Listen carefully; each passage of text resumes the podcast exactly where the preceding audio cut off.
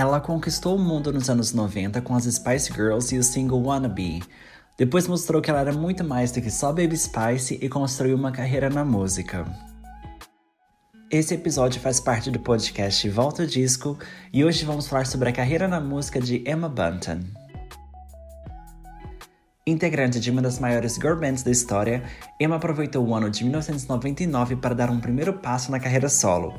Logo após a saída de Jerry e o fim da divulgação do segundo álbum, cada integrante trabalhou em projetos solos, enquanto o terceiro álbum do grupo não vinha. Participando da música What I Am, que é uma regravação feita pelo duo Tintin Out, Emma fez uma pequena estreia que chegou ao segundo lugar no Reino Unido.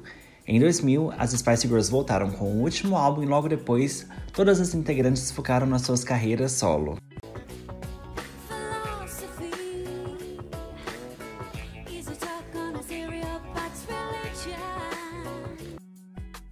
Em abril de 2001, Emma lançou seu primeiro álbum, A Girl Like Me, que foi encabeçado pelo single que foi número 1, um, What Took So Long.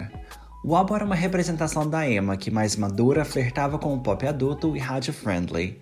As músicas refletiam a personalidade dela, se tornando um álbum que não é arriscado e ousado, mas que reflete um bom começo e seguro.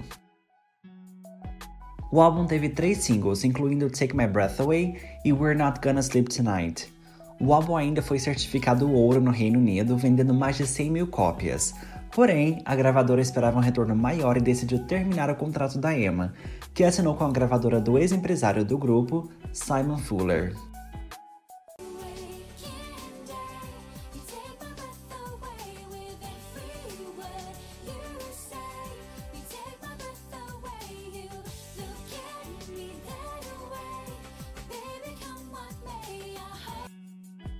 Em uma nova casa, começou a preparação para o novo álbum. Com inspirações dos anos 60, Motown e Bossa Nova, Emma deu indícios do seu novo trabalho em 2003. O single Free Me, que dá nome ao álbum, foi o primeiro a ser lançado e chegou à posição 5 no Reino Unido. A música teve o clipe gravado no Brasil, onde foram feitas as fotos do encarte do álbum.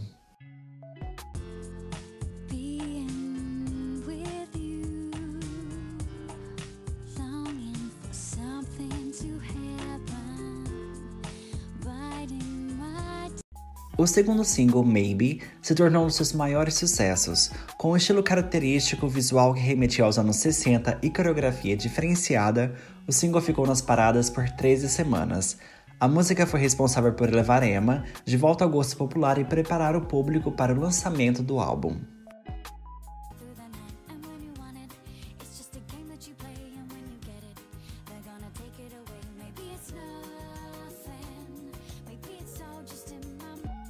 Em 2004 chegou o álbum Free Me.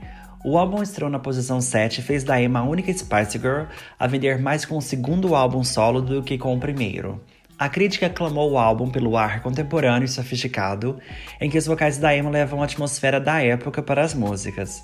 Ela lançou outros dois singles, inclusive Crickets for Ana Maria, que é um cover da original Grilos, uma música que explodiu nos anos 60 e foi gravada na voz de Astro Gilberto.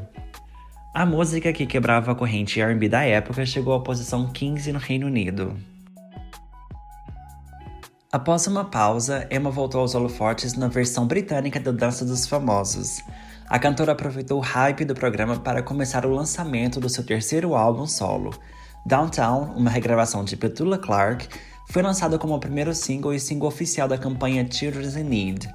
A música chegou ao terceiro lugar na parada de singles.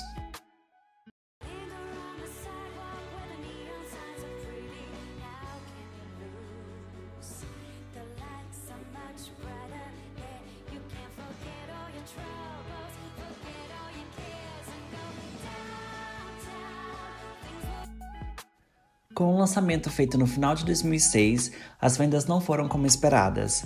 O segundo single não teve o alcance necessário e, com a gravidez, Emma cancelou o restante da divulgação.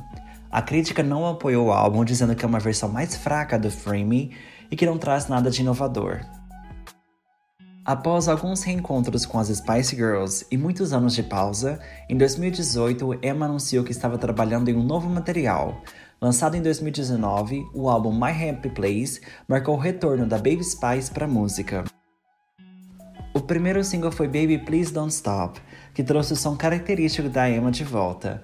O álbum foi um processo familiar para ela, que envolveu seus filhos, familiares e amigos no processo. Ela ainda inclui participações especiais e uma regravação de To Become One com Robbie Williams.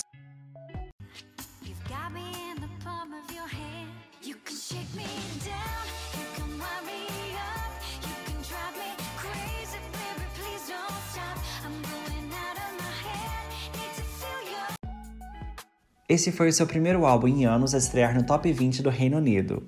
Ao todo, o álbum teve dois singles e preparou Emma para um show de Natal numa das mais tradicionais casas de shows de Londres. O show especial rendeu uma turnê de Natal que foi realizada em 2022. Atravessando quase três décadas na música, Emma Bunton deixou um legado no grupo e na carreira solo, com seu som e estilo único que representam sua personalidade. E fica o convite para você ouvir os álbuns solos dela. Afinal, qual é a sua música favorita da Emma Bunton? Esse foi um quadro do podcast Volta Disco. Colabore com o podcast, deixe suas 5 estrelas e nos siga nas redes sociais, arroba Volta Disco. A gente se vê no próximo episódio. Até mais!